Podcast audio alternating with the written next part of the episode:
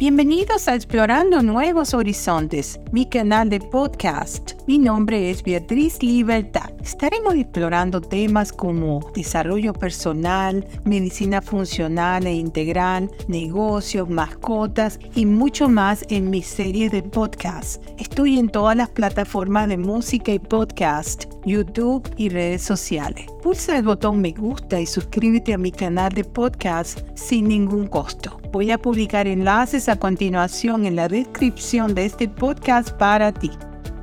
El episodio de hoy es el número 138 y trata sobre cómo descubrir mi talento y las cinco claves para detectar tus habilidades. Todo el mundo tiene cualidades que no sabe que tiene. A veces sucede que aquello que se nos da muy fácil o muy bien, lo tenemos tan normalizado que no nos damos cuenta que no todo el mundo posee esa habilidad o característica.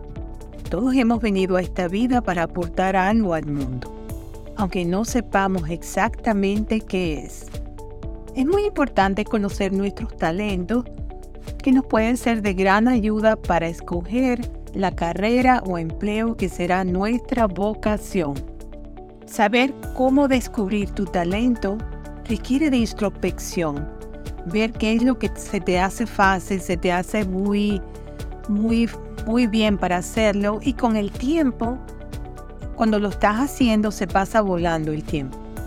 Vamos a ver cuáles son estas fortalezas ocultas para poder descubrir cuáles son esos talentos, habilidades que nosotros tenemos. Todo el mundo tiene talentos aunque no sepa exactamente cuáles son. Se define como talento a una o varias capacidades que un individuo dispone para desempeñar o ejercer una actividad. Son las buenas aptitudes de las que dispone una persona para hacer algo en concreto. Cada persona tiene sus talentos, variando de individuo en individuo. Cada persona tiene capacidades y aptitudes distintas para realizar tareas o actividades concretas. Podríamos hablar de talentos innatos y talentos adquiridos. Los talentos innatos, ¿cuáles son estos? Son aquellos que tenemos desde que nacimos o a muy temprana edad. Este tipo de talento se puede sospechar más o menos en la infancia del individuo. Sobre todo cuando un niño muy pequeño está usando habilidades que nadie le ha enseñado o que aparentemente ha adquirido con mucha facilidad. Los talentos adquiridos, por otro lado, son todas aquellas competencias que una persona va desarrollando a lo largo de su vida mediante el aprendizaje y la práctica continuada. Para ayudarte a descubrir cuáles son tus talentos, te voy a poner unas preguntas y tú tratas de responder estas preguntas a ver, a ver qué, qué podemos sacar de acá. Número uno, ¿qué es lo que te divierte? Cuando se nos da mal algo, lo habitual es que recibamos un feedback negativo de los demás. Por ejemplo, eres muy torpe, lo haces mal, no se te da bien. Si estamos haciendo algo en el que nos recuerdan constantemente que se nos da mal, en cuestión de tiempo perdemos el interés en lo que estábamos haciendo. Pero también sucede lo contrario.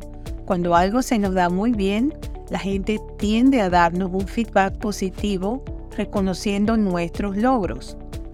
Como nos gusta recibir tal reconocimiento que actúa como refuerzo positivo y nos sentimos bien por ello, es más probable que sigamos haciendo esa actividad. La tarea por la que recibimos halagos las consideraremos cada vez más divertidas y gratificantes. Por este motivo, si hay algo que te gusta mucho o por lo que has notado que la gente te halaga, es bastante probable que eso sea uno de tus talentos. Número 2. ¿Cuáles son tus intereses y aficiones? Muy relacionado con el punto anterior, piensa sobre qué intereses y aficiones ocupan tu tiempo libre, pues es bastante probable que entre ellos se encuentre un talento oculto. Las actividades de ocio nos pueden dar pistas sobre el tipo de profesión que mejor se nos puede dar. No obstante, hay que tener en cuenta que tener intereses y aficiones no implica necesariamente poseer un talento para las mismas. Es decir, podemos disfrutar de hacer algo en lo que no somos especialmente buenos, siempre y cuando nos divirtamos por ello. Por ejemplo, a muchos niños les gusta jugar al fútbol, pero eso no significa que todos ellos vayan a ser el próximo Cristiano Ronaldo. Muy pocos de ellos tendrán el talento necesario para llegar a ser futbolista profesional. Aquí va la tercera pregunta. ¿Qué es lo que hace que pase el tiempo volando cuando estás haciendo algo y se te pasa volando el tiempo? Bueno, cuando tenemos que hacer algo que no nos gusta, el tiempo pasa muy, pero muy lento. Las tareas pesadas y tediosas hacen que tengamos la sensación de que el tiempo apenas avanza, yendo sumamente muy despacio. Por el contrario, cuando las cosas nos apasionan, nos divierten y nos hacen felices, el tiempo vuela. Las tareas que nos divierten hacen que lleguemos a perder la noción del tiempo. Esta percepción del tiempo es lo que nos, nos puede indicar si hay algo o no que es nuestra vocación. Debe reflexionar sobre aquellas actividades en las que nota que el tiempo se pasa muy rápido cuando la estás haciendo tareas que te gustan tanto que no las ves como obligaciones o pesados quehaceres, sino como pasatiempo. Cuando se ponen en práctica nuestros mejores talentos, solemos perder la conciencia del tiempo de lo bien que lo estamos pasando. Muy importante eso. Cuando veas que estás haciendo algo que te apasiona, por ahí van los tiros, que ese es tu talento. Número 4, esta preguntita es que te resulta fácil de hacer. La facilidad es una pista muy eficaz para averiguar cuáles son nuestros talentos. Consiste en prestar atención a aquellas tareas o actividades que nos resultan más fáciles que otras. Así de simple. Por ejemplo, si nos cuesta recordar datos memorísticos como los nombres de los países, sus capitales, y también nos cuesta ubicarlos en el mapa, la geografía y las ciencias sociales no son lo nuestro. En cambio, si nos resulta muy fácil resolver problemas matemáticos con rapidez, sin necesidad ni siquiera de apuntarlos en un papel o usar la calculadora, el cálculo está entre nuestros talentos. Y la última, la número 5, vamos a ver esta pregunta, dice así, ¿a quién admiras? Las personas tendemos a admirar a otras con las que nos sentimos identificadas. Esta admiración nos puede servir para ver qué es lo que se nos podría dar bien. Lo recomendable es reflexionar y tratar de averiguar por qué esa persona nos resulta tan interesante. Podemos hacernos varias preguntas. ¿Qué cualidades tiene? ¿A qué se dedica? ¿Cómo es su personalidad? ¿Qué vemos en él o ella que nosotros tenemos también? La persona por la que sentimos admiración no tiene por qué ser un famoso. También puede tratarse de un conocido, alguien que forma parte de nuestro día a día o incluso un personaje de ficción. La cuestión es que se trata de una persona cuyas características de personalidad y sobre todo habilidades nos despiertan una gran profunda admiración y nos gustaría ser como ella.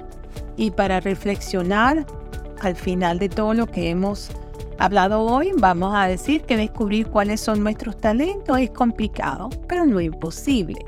Si bien es más fácil ver los talentos en los demás que en los de uno mismo, es posible descubrir por nuestra cuenta qué es lo que se nos da bien, muy fácil, recurriendo un poco a la introspección, análisis y observación de nuestra conducta podemos averiguar cuáles son nuestros talentos prestando atención a la interacción con los demás, cuyo feedback nos indicará si hacemos bien o no una determinada tarea o si somos reconocidos por ella.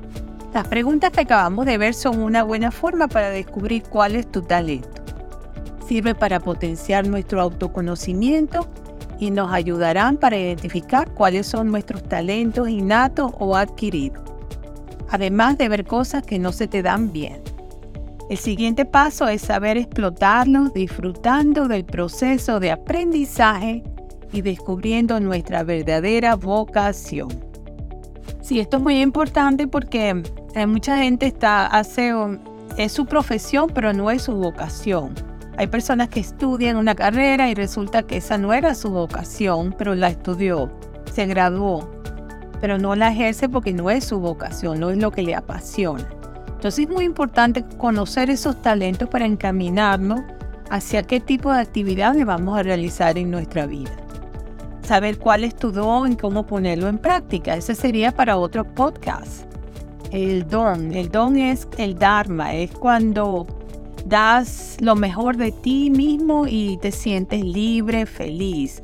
Es tu aportación especial al mundo. Un don es aquello que nos ha sido regalado no lo hemos elegido, nuestro don está para ofrecerlo al mundo, para desarrollarlo, para crecer poniéndolo en práctica. Un don es como un llamado espiritual, es tu misión de vida, es tu Dharma que viniste a este mundo. De eso vamos a hablar en el próximo episodio que les pongan. Les vamos a hablar sobre el Dharma, los dones que tenemos, cómo reconocerlos y así. Estamos llegando al final de este podcast. La fuente para este podcast fueron mis comentarios sobre el tema, la página web psicologiaymente.com, Nahu Montagut Rubio. Les recuerdo que estoy en todas las plataformas de música y podcast. Si te gustó, házmelo saber que te gustó. Compártelo con tus familiares y amigos. Y será hasta el próximo episodio. Chao, bye bye.